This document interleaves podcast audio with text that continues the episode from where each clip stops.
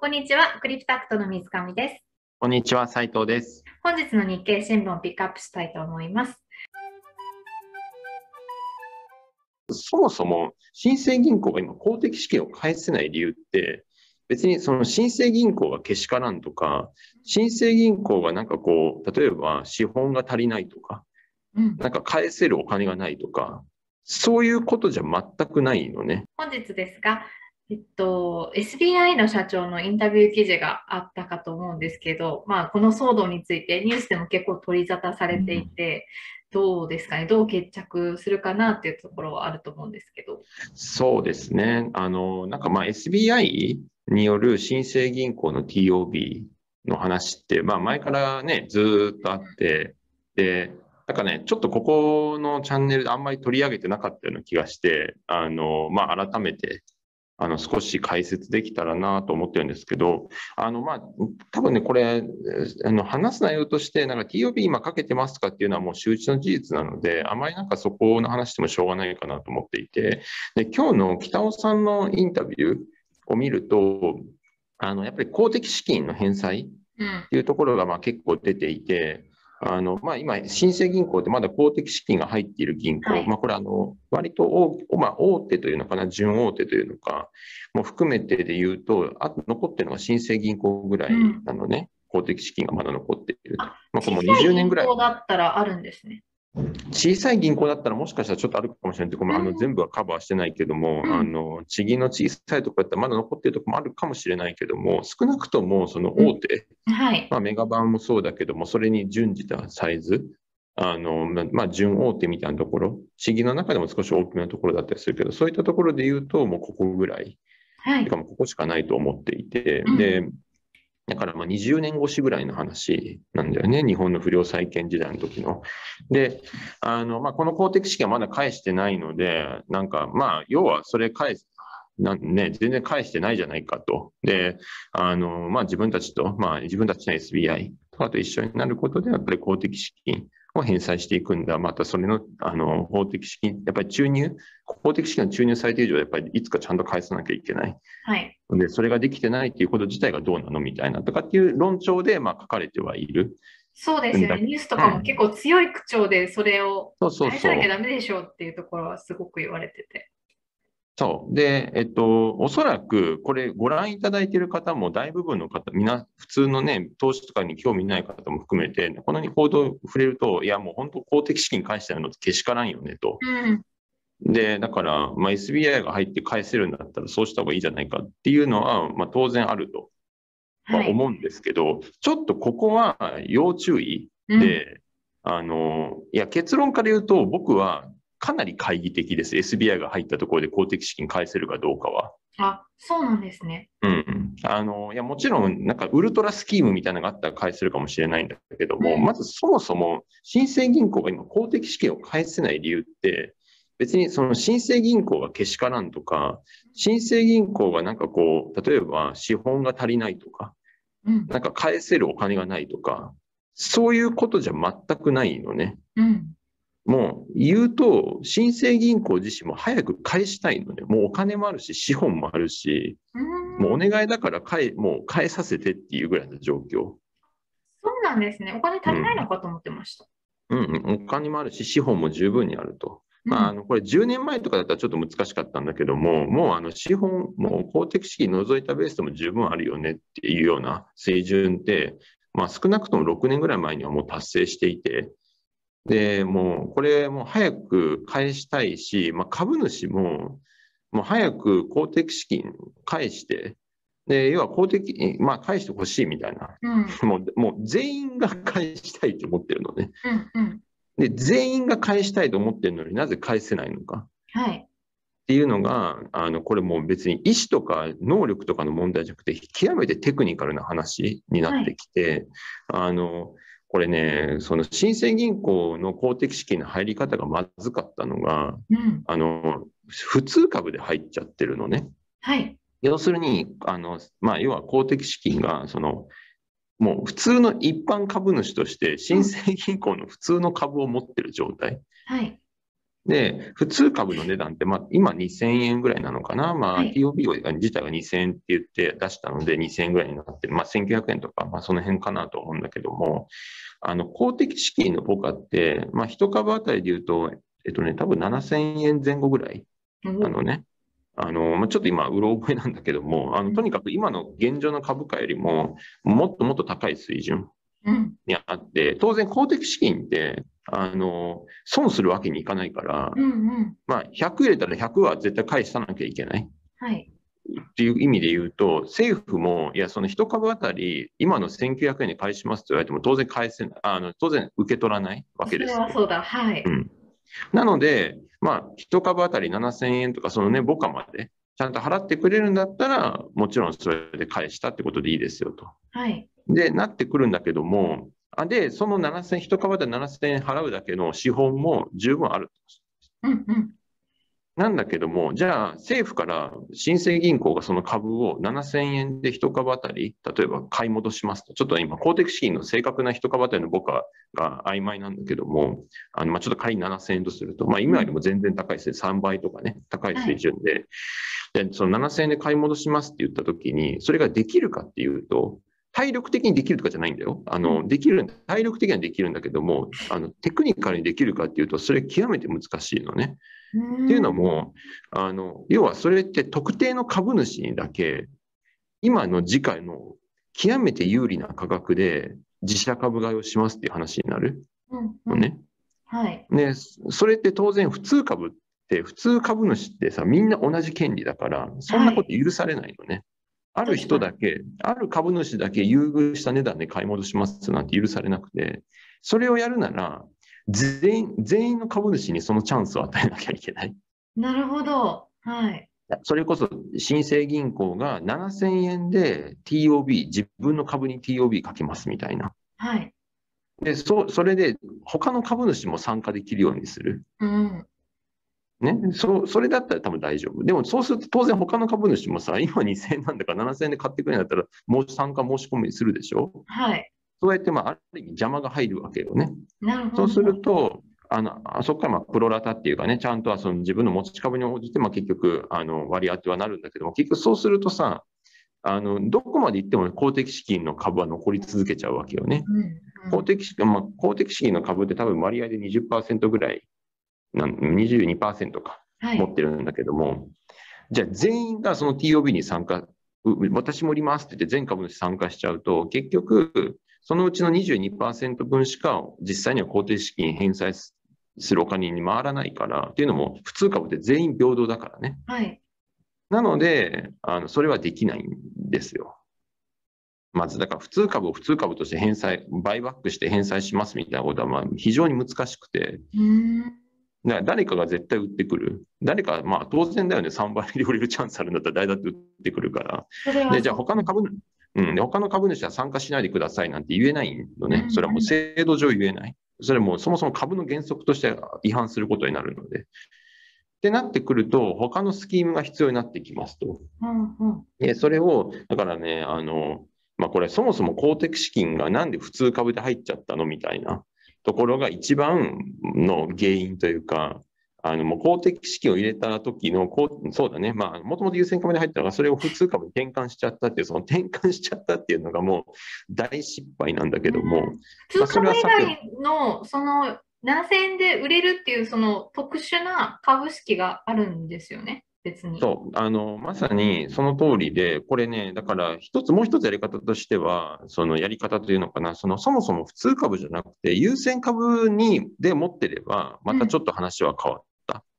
つまり、あの、優先株だったら普通株とは同じ株式とはいえ、普通株主とはまた違うので、うんうんそうすると優先株だったら優先株に対して金額ベースでいくらを返しますと。いくらを返したらもうこの優先株は消滅しますみたいなこともできできた、できたしできる。まあ、実際、青空銀行とかはそれで返してる。なるほど。そう。なんだけども、ここもまた一つ問題があって、あの、優先株って普通株も優先されるのね。うんまあ、名前の通り。なので、優先株が、例えば普通株に転換されますって、こう、下に落ちてくる分には問題ないんだけども、今持ってる普通株を優先株に転換しますっていうと、これさっきの TOB と同じような発想なんだけども、結局ある特定の投資家にだけ超優遇した株を発行しますって話になるから、これまたそんなこと普通じゃ認められないのね。これ、もし、ある一人の株主がふざけんなと、うんわしにもよこせと、訴えられたら多分負ける。国も、あの、新生銀行も多分負ける。あだから、あの、ほとんどの株主はさっさとかしあの公的資金返してほしいから、っていうのも公的資金返したら株数がこれ22%減るって話だから、あの、まあ、早い話、自分たちの株の価値も上がるわけよねなる。ほど。うんうんううん。ん。だから返して、さっさと返してよって話なんだけども、みんな、ほとんどは基本みんなそう思ってる。うん全員、関係当事者は全員そう思ってるんだけども、一人でも反対者がいたら、そいつが訴えたら、多分裁判で負けちゃう。要は。超ひ、超優遇されたものを国に発行するって話だから、でもそれって株の原則として認められないので。つまりこれって別に北尾さんが入って、SBI が入ってきて解決するような話でもなくて、確かに。そもそも法制度の問題だから、うんあの別に体力的にお金がないとか、そういう話は全くないのね。別に体力的にはもう今すぐ公的資金返せるわけですよ。なるほど。ただ、返す手段がないっていうのがひ極めて悩ましい。ああ。で結局、株から優先株に転換すること自体は法的にできるんですね。えっと、普通株を優先株に変えるってこと自体は、やろうと思ったら、まあ、できる。だけども、その転換っていうか、その転換できるっていうのを全員ができちゃダメだから、国にしかできないっていうふうにする必要がある。はい。で、そうすると、その優先株が、今の普通株とそんなに価値変わらないんだったら多分大丈夫。はい。なんだけども、著しく価値が変わる。でも今回の場合って結局さ、あの、今の普通株の時価の3倍のお金を返すっていう話だから、結局そういう内容の優先株に変えると、極めて有利な優先株になるので、はい。そうすると、他の株主がそれに対して一人でも訴えてきたら、あの、多分普通にさっき言った通り裁判で負けるでしょうと。なぜなら普通株の人たちって本来権利が平等であるべきだから、これうん OK ってしちゃうと、今ちょっと株の原原則が変わってきちゃうので、なるほ会社がど。会社が恣意的に、あるこの株主さんだけはこんだけ配当払いますとかっていうのが今後できるようになっちゃう。けど、そんなこと絶対できないから、だ確から、これ認めること、み法律上はかなり認められない。ああ。そうなんですよで、難僕なんですこんうん、そう、そうなの。だからこれ結構そんな簡単じゃなくて、で、あの、実は僕、もう、あの、前職とかでも新生銀行に結構投資したりとかしたこともあって、で、実はこの、今の社長の工藤さんとも何回も面談したことあるんですね。はい。で、その工藤さんにも、まさにこの公的資金を返すスキームの提案とか、いろいろさせていただいたことあるんですよ要するに、お金返せるでしょと、お金あるじゃんとうん、資本あるじゃんと。あとはそのスキームの話だから、こういうスキームだったら返せんじゃないかとかっていろんなディスカッションしたんだけども、させてもらって提案したんだけども、やっぱりね、あの、まあ、その後結局、今、まあ、起きてなくて、あの、なんだろう、おそらくそこからね、いろいろ調べていったらいろんな問題があったり、やっぱりテクニカルにできない理由ってあったと思うのね。まあ、あの、その後、親戚がどういうね、あの、なんだろう、検討をしたのかっていうのは、まあもちろん僕は知らないんだけども、うんまあ僕が思うこういったいくつかのスキームやり方って、ここあり、こういうのありありませんかっていう提案だけはさせてもらったことあって、で、まあもちろん新生銀行だってね、バカじゃないので、もう、そんなのは僕に言われるまでもなく多分検討してたと思うし、うん。でも、そんだけ、やっぱりこれ、それ6年、7年過ぎていて、まあ、資本ってその間もどんどん積み上がってるわけよ。で、だからどんどん返せる状態になってるんだけども、あの、それでもやっぱり今に至ると。うん。だから結局、あの、で、何も出てきてないっていうのが、やっぱり返したいんだけども、返せるスキームが全く見つからないと。だからど。もちろんこれ、北尾さんがね、実は隠しスキームを持っていて、うん。あの北尾さんにしか気づいていないウルトラスキームがあるって、それを SBI が買った後でシェアしますって話だったらもちろんあり得る。うん。それは全然あり得るんだけども、なんかそれってすごくやっぱり可能性として考えにくいなと思うのは、あの、これだけ長期間、うんいろんな人が検討して、まあおそらくいろんな投資銀行も多分ね、提案してると思うのね。うん。だけどもやっぱりうまくいってないというか出てきてない理由の一つはやっぱり何かしらネックがあるはず。うんで、それはお金の問題というよりも、まあ、どっちかというと法的な話、ストラクチャリングの話、そっちの方の制約が結構きついだろうと僕は思ってますし、まあ、おそらくそれは合ってると思います。なので、あの別に、これ、ね、ことはそんなに単純じゃない。別に SBI 買ったからといって、別にあの、直ちに公的資金返せるような、そんな話じゃ全くないっていうのが、実は大きな論点かなとは。そう思うと、なんかふと疑問が、SBI のその社長だってバカじゃないと思うので、そういう、そういう裏、裏話というか、そういうところがネックになってるのって分かってるはずなのにもかかわらず、パフォーマンスとしてこういうふうに大きく言ってるじゃないですか、公的資金返さなきゃダメだよっていう、うん。なんかまあ、誰しもが分かりやすいような形で言ってると思うんですけど、それはなんか意図ある、意図というか、あもうそれはもう普通に TOB をこれ成立させるために言ってるリップサービスだと僕は思ってますけどね。あのもちろん買いたいっていう意思があって、別にこれ SBI もね、買いたいって、新生銀行買いたいっていうのは別にあの、なんか、新生銀行の公的資金を返してあげるために買いますよみたいな、そんなボランティア的な発想じゃもちろんないだろうから、うん。普通に買って事業としてね、新生銀行を取り込むことでプラスになると思ってるから買いたいとしてて、だからその買う、買える、要は TOB を成立するために、まさにみんなに賛成してほしいから、そういう、まあ、リップサービスを言ってるだけなるほだど。と思う。うん。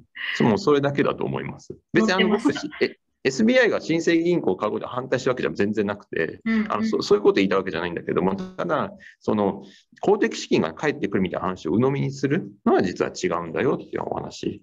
ですかね。だから、あのこれね、結局、もう回り回ってくると、返すためにどうしたらいいのっていうのを、もうね、株価を上げていくしかないんだよね。まあそうですよね。さっきの話だと、うんその7000円、まあ7000円だとしたら、うんあの7000円までに近しくなれば、まあ株主、他の株主たちも、まあしょうがないねというアグリメントが取れる可能性が高くなるってことですもんね。そういうこと。だからもう株価自体を一株7000円まで上げてしまえば、まあ、自然とね、今の東証取引サイト、そこやって株価をどんどん上げていけば、上がっていけば返せるのね。うん、バイバックできますと。なんだけども、今そうなって、もう3倍ぐらい開きあるから、うんそれだと結構きつい。だからでもね、株価上げようと思って上げれるのはもちろん、例えばさ、配当をめちゃめちゃ配るとかね、毎年。はい。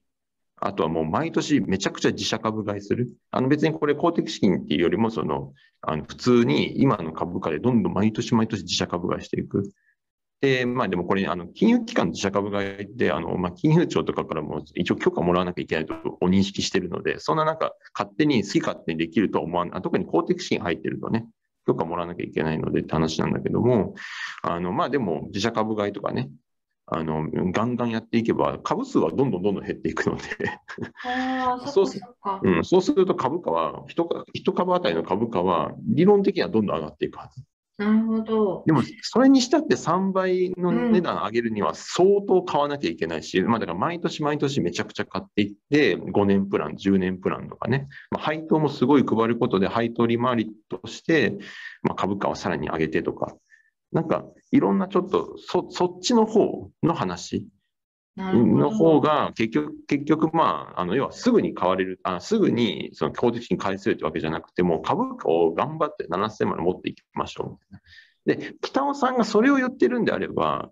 もちろんね、可能性の話としては否定はしない。うん。要するに SBI と一緒になったらいつか7000円に僕が買ったらさせますよみたいな、まあそういう話だから、いやまあそれは別にね、誰も否定する話じゃないので、それはまあいつかはなるかもしれないし、それは今の社長よりも北尾さんが入った方が可能性は上がるのかもしれないし、なるほど。うん、それはね、誰も否定できないことなんだけどね。うんだからまあそういう文脈で言ってるんだったらまあ分かんなくはない。ただそれはもう別にその時のマーケット次第だから、株価が結局7000になるかどうかなんて別に北尾さん決める話じゃなくて、マーケットが決める話だから。はい。うん、まあ、それはなんかね、あの、ちょっと、あの、いやもう公的資金これで返しましますみたいな話とはちょっと違うかなと思うけど、まあでもそういう意味で言ってるんだったら、まあ、あの、わからなくはないっていう、そんな感じですね。なるほど。でも北尾さんのちょっと手腕とかはわからないんですけど、まあ、入って多少なりとも上がるかもしれないけど、銀行系のその金融系の株って、そのバリュー株というか、その割安だなっていう印象を持っていて、3倍になるって、本当、なんていうか、うん。ななんか天地がひっくり返らないと難しいんじゃないかなって、正直個人的には思ったんですけど。